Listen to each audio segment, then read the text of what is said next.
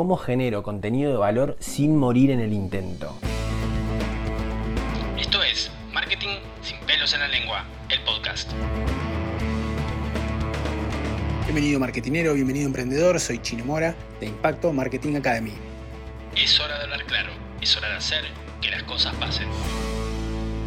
Hola, hola, hoy vamos a conversar sobre cómo generar contenido de valor y no tardar un día en el diseño de cada una de esas publicaciones. Cuando hablamos de contenido de valor es difícil imaginar qué tipo de contenidos voy a poder subir o publicar y que eso no sea repetitivo. Después que publiqué los primeros contenidos, suelo quedarme sin ideas. ¿Y ahora qué? Posteo. Para que no perdamos una infinidad de tiempo, tenemos que tener un método, una manera de poder estandarizar la forma en que generamos estos contenidos. Una vez que logramos esa dinámica, es mucho más sencillo tanto planificar como diseñar y publicar. Y ahí, cuando tu cuenta agarra esa velocidad, esa continuidad, entonces puede escalar porque tiene un método, una manera de poder replicar buenos contenidos, cuidando la calidad de una manera que es posible, es decir, sin descuidar el negocio o los recursos. ¿A quién no le ha pasado de hacer un diseño o intentar hacer un diseño y ha estado una, dos y hasta tres horas sin poder llegar a lo que estaba pensando? En ese momento. Entonces hoy quiero darte un método de cuatro pasos para poder generar tus propios contenidos y que no pierdas demasiado tiempo en todo ese proceso. Cuando pensamos en contenidos de valor, hablamos de algo que sea útil para ese cliente o esa audiencia que es mi target. Lo primero que hay que hacer es una lista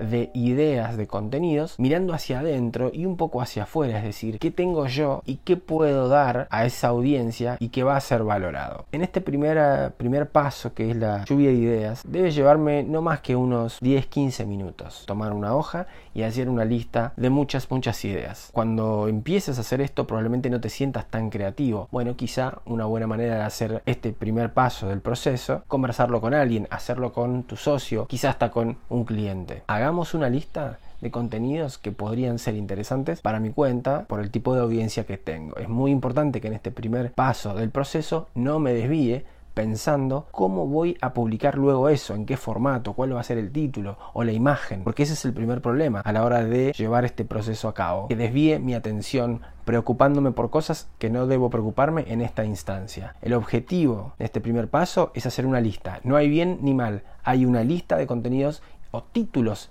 que yo considero pueden ayudar al que es mi audiencia. Cuando vengan esos pensamientos de, bueno, ¿cómo, cómo lo posteo? que ¿Va a ser un reel? ¿Va a ser un carrusel? No, si esos pensamientos vienen al estar ejecutando este primer paso del proceso, debo sacarlos de mi mente y concentrarme en lo que es esta tarea. Vamos al paso 2.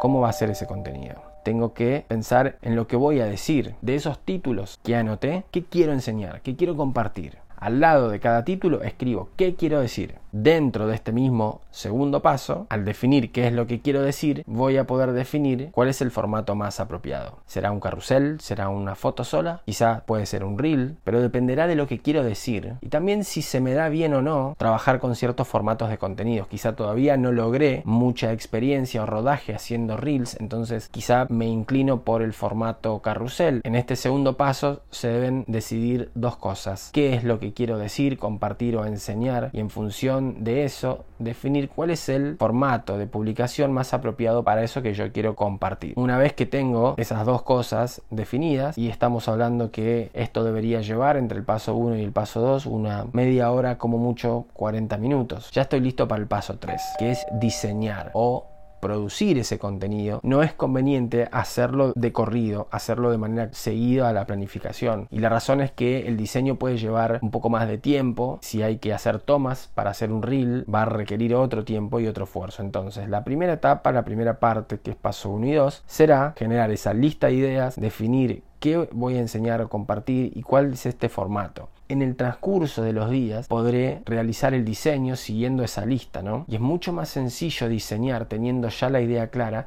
de qué es lo que quiero decir. Es muy diferente a sentarse, a abrir el programa que voy a, que vaya a usar para diseñar y empezar ahí a pensar. Ahí es donde se da la pérdida de tiempo. Entonces, si está hecho este trabajo previo de armar una lista de ideas, definir qué quiero decir y ese formato cuando vaya a diseñar o a producir el contenido, será más sencillo saber qué tipo de tomas hacer o qué imágenes conseguir. Y por último, una vez que voy haciendo los diseños, la mejor forma para poder publicar hoy es utilizar Creators Studio o Business Suite de Facebook para Facebook e Instagram. La razón es que nos va a permitir en el momento que tengamos listo el diseño ya programarlo para su publicación. La norma hoy es realizar estos cuatro pasos en el mismo momento que uno piensa que debe postear algo. Entonces ese desorden lo que hace es que siempre estés dando vueltas en el mismo círculo sin poder avanzar. Con lo cual, para tomar el volante de la creación de tus contenidos, es importante tener un proceso, un método estandarizado. Dejemos la espontaneidad para las stories y trabajemos los contenidos que van al feed programados, bien pensados y bien diseñados o producidos. Esto va a traer más tranquilidad mental para vos y más valor para tu audiencia. La planificación de un mes se puede hacer en media hora. Los diseños podrás tomarte algunos días para ir haciéndolos y la publicación, una vez que tengas los diseños, los vas programando. Es importante que vos puedas estandarizar tu proceso de creación de contenido, pensando en tu audiencia, pensando en tus posibilidades y recursos. De alguna forma va a ser percibido y es lo que te llevará con el tiempo a destacar. No hay una cosa que vayamos a hacer que nos va a convertir en virales en este momento.